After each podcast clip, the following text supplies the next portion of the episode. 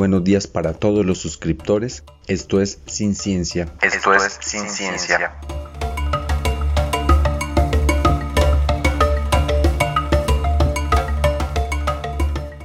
Hoy tenemos un capítulo especial porque fuimos testigos del poder devastador del nitrato de amonio. El mundo entero pudo observar la potente explosión que sacudió al Líbano y que devastó la mitad de su ciudad capital. Estamos hablando de la explosión en el puerto de Beirut.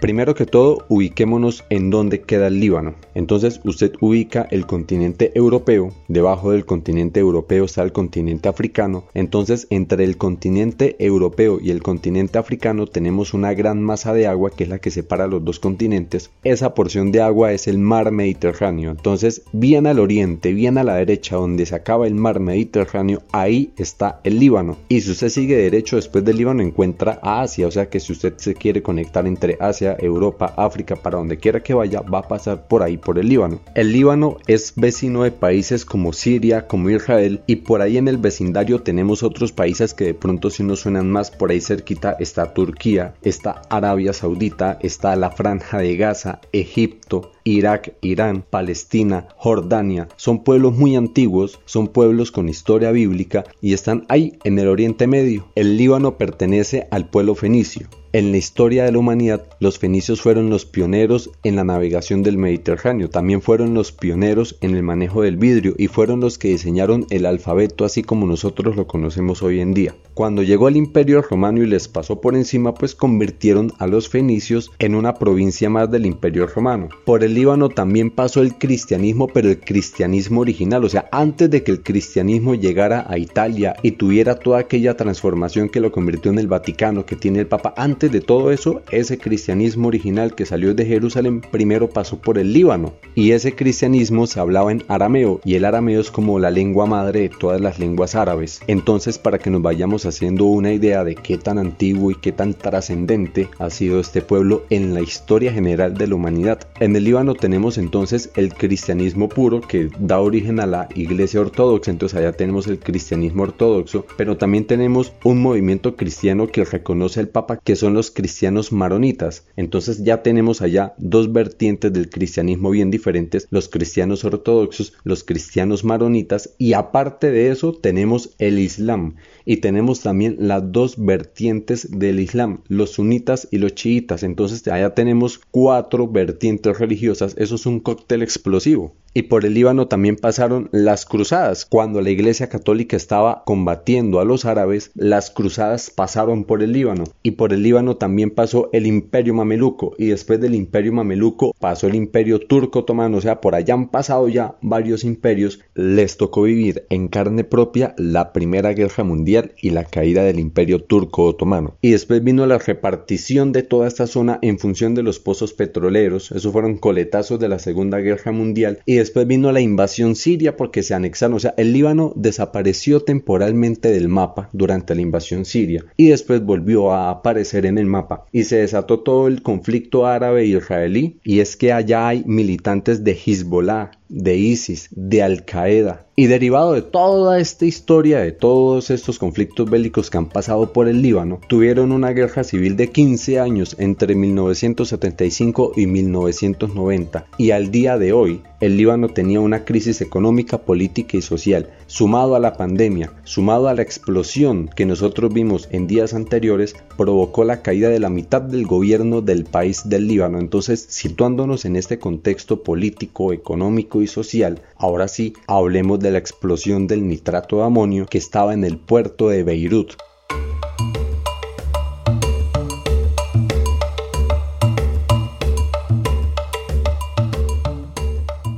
Químicamente, el nitrato de amonio se clasifica como una sal y es una sal porque se obtiene a partir de un ácido y de una base. Entonces, cada vez que usted mezcla un ácido con una base y se neutralizan, va a obtener una sal. El nitrato de amonio es una sal que se obtiene de la neutralización entre el ácido nítrico y el hidróxido de amonio. Y aparte de esa sal también se produce agua, entonces se dice que el nitrato de amonio se prepara después de la evaporación del agua por la neutralización del ácido nítrico y el hidróxido de amonio. Esta sustancia, el nitrato de amonio, puede explotar al choque o por calentamiento, o sea, es una sustancia muy inestable. Generalmente se presenta en forma granulada de color blanco, pero pues el color puede cambiar porque para otras aplicaciones como por ejemplo en la agricultura se mezcla con otras sustancias, entonces ahí adquiere tonalidades como verdositas, moraditas, cafecitas, dependiendo de con qué otra cosa se esté mezclando, pero puro es blanco. Es higroscópico, o sea, absorbe agua con mucha facilidad y es muy soluble en agua.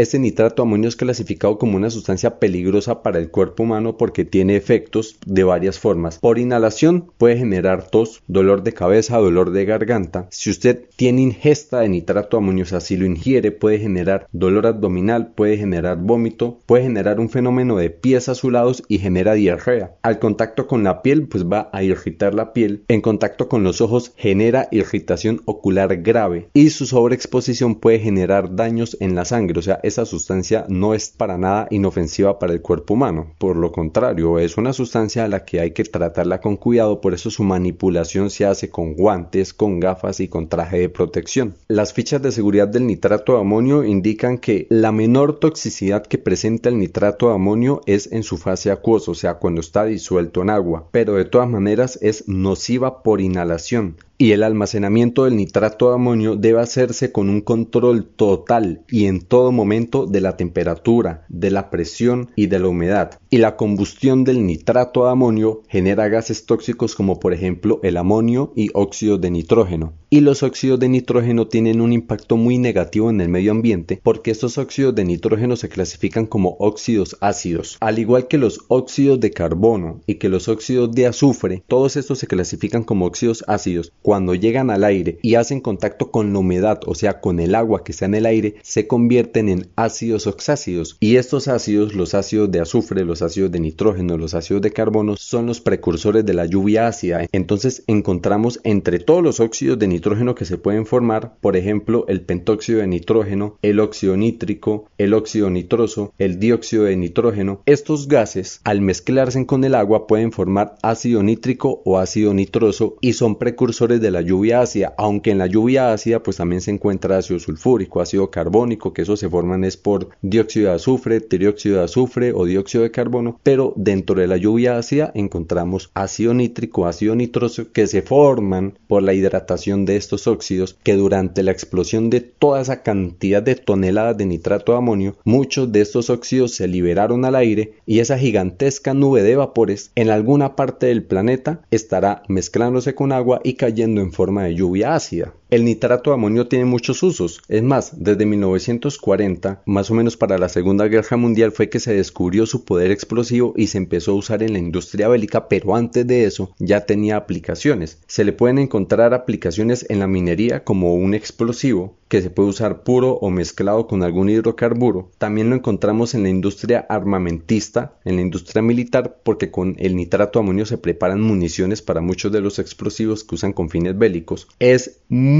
usado en ataques terroristas, entonces encontramos muchos reportes en donde el IRA, el ETA, el ELN, las FARC, Hezbollah, etc. han utilizado explosivos a base de nitrato de amonio para sus atentados, pero la aplicación civil más importante del nitrato de amonio es como fertilizante, porque tiene nitrato y tiene amonio, entonces la disponibilidad de nitrógeno total en este fertilizante es más o menos del 27%, dentro del cual tenemos un 13% de nitrógeno nítrico y otro 13% de nitrógeno amoniacal. Los porcentajes pueden variar de acuerdo al producto, pero tiene una disponibilidad de nitrógeno muy alta. El nitrato se absorbe directamente por las plantas y el amonio es transformado en el suelo en nitritos y nitratos porque es que en el suelo hay unas bacterias que se llaman bacterias nitrificantes que cogen ese amonio y lo transforman en nitritos y en nitratos y esos nitritos, esos nitratos, las plantas los pueden absorber directamente. ¿Y por qué son importantes? Porque el nitrógeno que está ahí en este compuesto, igual que en la urea, igual que en muchos otros fertilizantes, es un macronutriente porque todas las plantas necesitan tres macronutrientes, NPK, nitrógeno, fósforo y potasio, y son importantísimas para el crecimiento de la planta.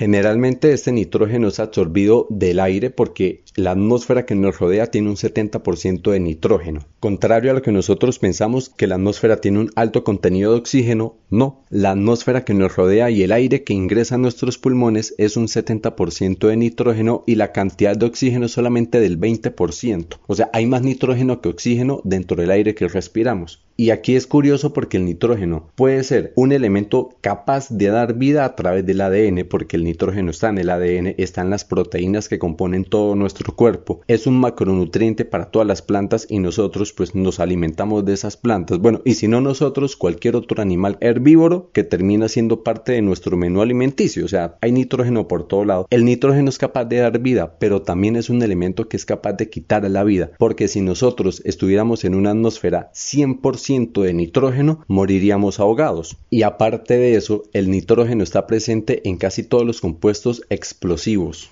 Y entonces aquí miremos, por ejemplo, el TNT, el famosísimo TNT que utilizaba el coyote para cazar el correcaminos. Eso es trinitrotolueno. También se prepara con ácido nítrico. La dinamita es nitroglicerina. Nitroglicerina también se prepara a partir de ácido nítrico. El anfo el ANFO proviene de las siglas en inglés Ammonium Nitrate Fuel Oil, que al español sería nitrato de amonio con hidrocarburo combustible. También tenemos el amatol que fue muy utilizado durante la Primera Guerra Mundial y durante la Segunda Guerra Mundial, que es una mezcla de TNT y de nitrato de amonio. Y encontramos explosivos sintéticos como por ejemplo el C4. El C4 pues es una mezcla de DMDNB que es dimetildinitrobutano. Otra vez tenemos ahí el nitro, derivado del ácido nítrico, y de ciclonita, más conocida como RDX. La ciclonita se conoce químicamente como ciclotrimetilentrinitramina. Y aquí tenemos entonces grupos aminos que también tienen nitrógeno, pero la ciclonita también está presente en otros explosivos plásticos como el T4 y el C1. Y también encontramos, por ejemplo, el Semtex, que es el que se utiliza generalmente en demoliciones. Y este Semtex es una mezcla otra vez de RDX y de pento, o sea, pentolita, que también contiene nitrógeno. Entonces, en la familia de los explosivos es muy común encontrar nitrógeno. Y ese cuento del nitrato de amonio no nuevo. Durante la historia del último siglo hemos tenido muchísimos accidentes con nitrato de amonio. Por ejemplo, en 1921 en Alemania hubo un accidente industrial que dejó 561 muertos. En 1942 en Bélgica hubo otro accidente industrial que dejó 189 muertos y 900 heridos. En 1947 en Texas, en Estados Unidos, un barco que tenía 200 toneladas de nitrato de amonio explotó y dejó 581 muertos. En 1994 en Argentina hubo un atentado terrorista con nitrato amonio que dejó 85 muertos y más de 300 heridos, pero también en Oklahoma en 1995 hubo otro ataque terrorista con nitrato amonio que dejó 168 muertos en el 2001 en Francia hubo un accidente industrial en la, en la planta de AZF que dejó 300 muertos y más de 2.440 heridos. En el 2004 en Corea del Norte hubo una explosión de un tren que transportaba nitrato de amonio y esta explosión dejó 162 muertos y 3.000 heridos. En el año 2007 en México un camión que transportaba nitrato de amonio dejó 40 muertos y 150 heridos durante su explosión. En el año 2011 en Oslo hubo otro atentado que dejó 69 muertos y que también fue con nitrato de amonio. En el año 2013 en Texas una planta de fertilizantes explotó y esta planta fabricaba nitrato de amonio y dejó 15 muertos y más de 250 heridos. Y en el año 2015 un depósito de nitrato de amonio en China explotó y dejó 173 muertos y 700 heridos. Y esto de nitrato de amonio puro, no contamos todos los atentados que se han hecho con sus derivados como por ejemplo el ANFO. Pero es que este año 2020 sí nos sorprendió porque presenciamos una de las explosiones no nucleares más fuertes de la historia de la humanidad. Casi 3.000 toneladas de nitrato de amonio que estaban almacenadas en el puerto de Beirut,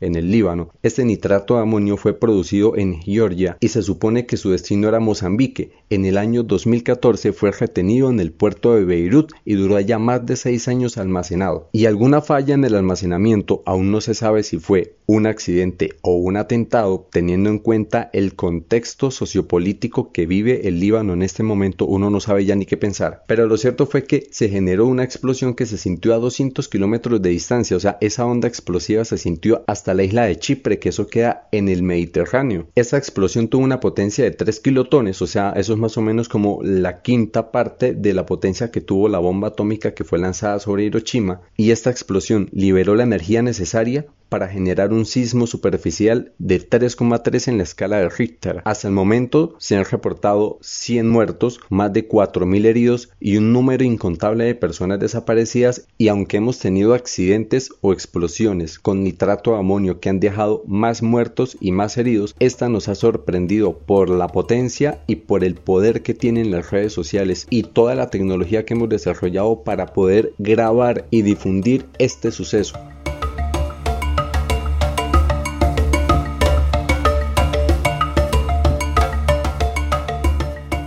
Pero ¿por qué una explosión puede generar tanta devastación? Resulta y pasa que hay como tres etapas dentro de una explosión. Una cosa es el epicentro, otra cosa es el perímetro secundario, perímetro de afectación y otra cosa es el perímetro externo, que es donde va la onda de choque. Entonces, en el epicentro es en donde tenemos todo el material y este material es el que libera la energía. Cuando este material que generalmente es sólido empieza el proceso químico de transformación, se convierte generalmente en gas. Además, por la cantidad de energía que libera, se sube mucho la temperatura y las sustancias que sean sólidas o líquidas pasan a fase gaseosa, entonces tenemos muchísimo material convirtiéndose en gas y liberando energía. Toda esta liberación de energía hace que el aire suba su temperatura y cuando el aire sube su temperatura se expande, se dilata. Entonces si esa liberación de energía es muy violenta, la expansión del aire también es de forma violenta. Esta expansión violenta es lo que genera la onda expansiva. Entonces, por un lado tenemos la liberación de energía como tal que calienta todo el aire y por otro lado tenemos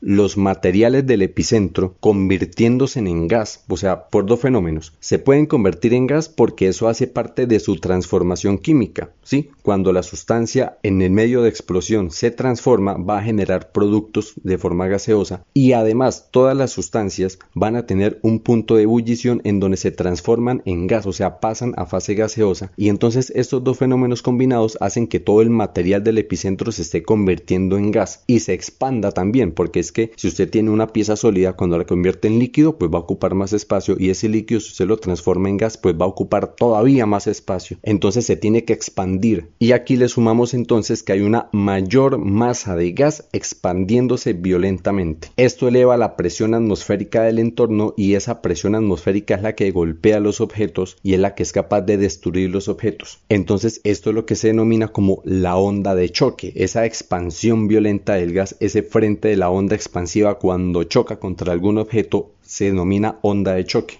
y esta onda de choque puede alcanzar la velocidad del sonido cuando está cerca del epicentro. El perímetro secundario que llamamos es cuando la onda expansiva está avanzando casi a la velocidad del sonido y en la medida que se va alejando del epicentro va perdiendo velocidad. Entonces ustedes pueden observar en los videos que algunos videos ni siquiera se alcanzan a registrar el sonido de la explosión. O sea, los videos que tomaron cerca del epicentro sintieron de una vez la onda de choque, pero los videos que se hicieron lejos del epicentro alcanzaron a escuchar la explosión y después sintieron la onda de choque. Esto se da porque cuando se está cerca del epicentro la onda de choque viaja casi a la velocidad del sonido, pero cuando se aleja va perdiendo velocidad, entonces primero va el sonido y después va la onda de choque. Y esta onda de choque es la que puede generar la devastación, porque esta onda de choque puede romper todo lo que se encuentre y también puede transmitir vibraciones. Y entonces si esta onda de choque se encuentra con un automóvil, va a transmitirle estas vibraciones a todas las piezas del automóvil. Y no lo mismo que vibre el metal, a que vibre una pieza plástica, a que vibre el vidrio. El vidrio no puede vibrar con la misma facilidad, entonces se fragmenta más fácil. Y por eso hay estructuras tanto en los automóviles como en las construcciones que sufren sufren más durante una explosión porque no son capaces de transmitir con la misma facilidad esas vibraciones que lleva la onda de choque. Y esa onda de choque es la que puede matar a una persona porque nosotros cuando recibimos la onda de choque esas vibraciones ingresan en el cuerpo, en todos nuestros órganos y nuestros órganos son muy blanditos, muchos tienen pues líquido por dentro, entonces esas vibraciones empiezan a moverse de forma desorganizada por dentro y pueden terminar por hacer explotar internamente los órganos del cuerpo. Y también hay un fenómeno visual que es el que se puede observar en los videos cuando inicia la onda expansiva se ve como una nube blanca que se forma, pues esa nube blanca tiene una explicación. En el aire como tal, por naturaleza, hay humedad, o sea, hay agua y esas partículas están un poquito dispersas. Es como si usted tuviera el piso de su casa bastante sucio y usted decide pasar la escoba. Usted no ve inicialmente el mugre, pero cuando pasa la escoba empieza a juntar todas esas partículas y usted puede ver el mugre, pero después de que pasó la escoba porque las agrupó, pues esto hace la onda expansiva.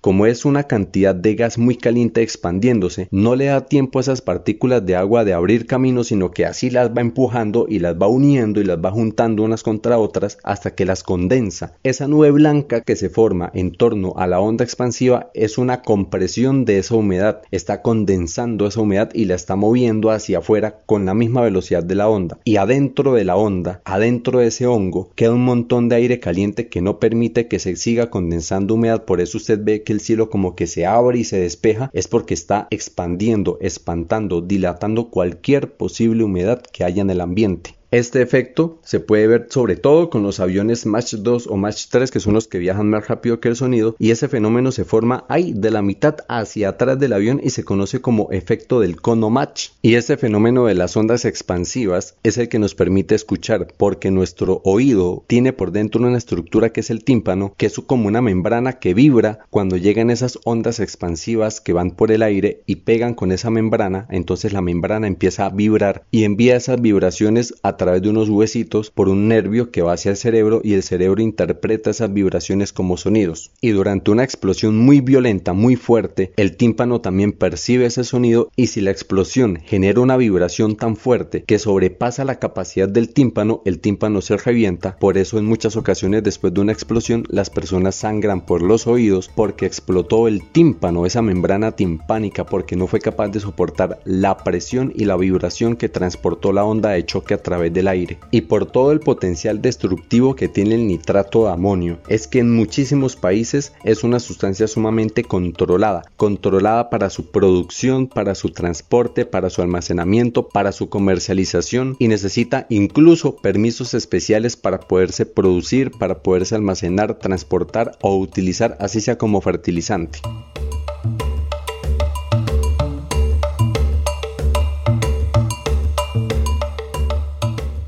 Y entonces, conociendo el contexto social, económico, religioso y político del Líbano, conociendo los aspectos químicos del nitrato de amonio, todos los usos que tiene a nivel civil, a nivel militar, cómo el nitrógeno hace parte de muchísimos explosivos y sabiendo que ya hemos tenido muchos accidentes con esta misma sustancia y que estos accidentes han sido incluso más fatales que el que pudimos ver en Beirut y entendiendo cómo es que esta sustancia puede generar una explosión que es devastadora por la onda de choque que genera. Con todos esos detalles terminamos el capítulo especial del día de hoy.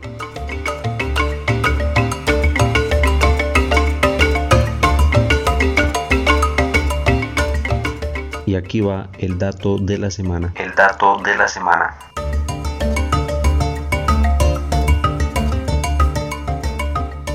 Entre los años 1880 y 1930 más o menos llegaron cerca de 10.000 inmigrantes del Líbano a Colombia, pues en ese entonces venían con el pasaporte turco, entonces se les decían turcos, pero pues el imperio turco ya se disolvió y son muchos países, pero vamos a precisar que del Líbano, de lo que hoy conocemos como el Líbano, llegaron más o menos 10.000 inmigrantes, tanto será que dentro de Colombia hay una población en el Tolima que es el Líbano. Y tenemos muchas personalidades colombianas que vienen de descendencia libanesa. Por ejemplo, Shakira es de descendencia libanesa. Tenemos algunos futbolistas como Farid Mondragón, como Robert Farad, que también son de descendencia libanesa. Periodistas como Juan Gozaín, Ali Umar, incluso Paulina Vega, señorita Colombia y Miss Universo. La Miss Universo colombiana que tenemos viva hoy en día es de descendencia libanesa. También Paola Turbay con Julio César Turbay que fue presidente de Colombia. Gabriel Turbay también es de descendencia libanesa. La presentadora Claudia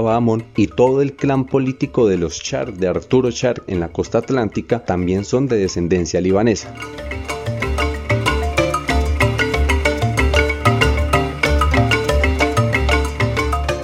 Desde Colombia les habló George Gaitán y les deseo un feliz día, cual sea el día que este sea. Cual sea el día que este sea.